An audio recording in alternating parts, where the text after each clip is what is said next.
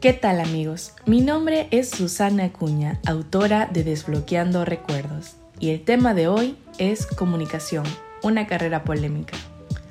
Al momento de elegir una carrera, muchos se preguntan qué estudiar. Algunos buscan lo que más les apasiona, otros lo que desean sus padres y la mayoría lo que genera más dinero. En este último punto, la carrera de comunicación ocupa uno de los últimos puestos por la alta demanda de trabajo. Nunca falta el comentario de esa carrera no genera ingresos, pero lo cierto es que esta profesión ha evolucionado tanto al punto de acoplarse perfectamente a otros trabajos, como el marketing, la medicina, la política y el deporte, por mencionar algunos.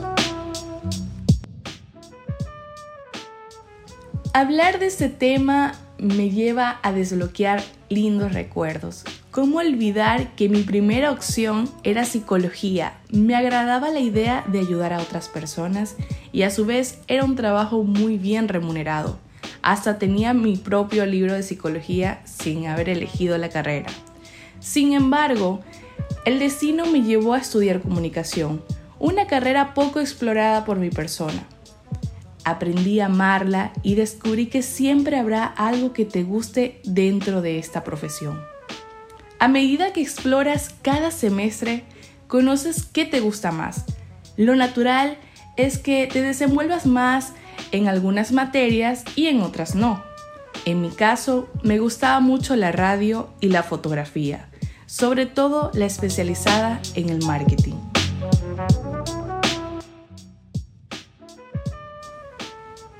Algunos compañeros preferían la edición o el diseño, que en lo personal no me agradaba tanto, pero tenemos que tener en cuenta que cada universidad maneja un plan de estudio diferente y no está mal echarle un ojo para saber qué materias están en su malla.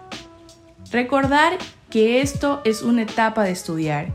Quizás al principio no sepas en qué te quieres especializar, pero con el tiempo lo vas a descubrir. Algunas personas llegan con un objetivo muy claro, como presentador de televisión o presentadora, pero terminan amando la redacción y se ven como columnistas. Y esto está bien, porque todo es un proceso.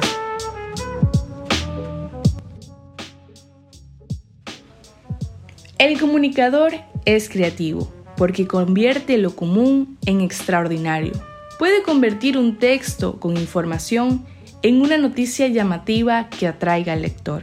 Transforma el mensaje y lo moldea al público que lo va a recibir.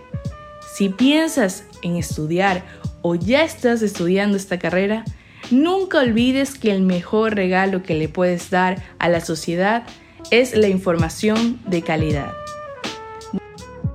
Bueno amigos, hemos culminado nuestro primer capítulo del podcast Desbloqueando Recuerdos. No olvides seguirme en Instagram donde me encontrarás como susanahoria.a.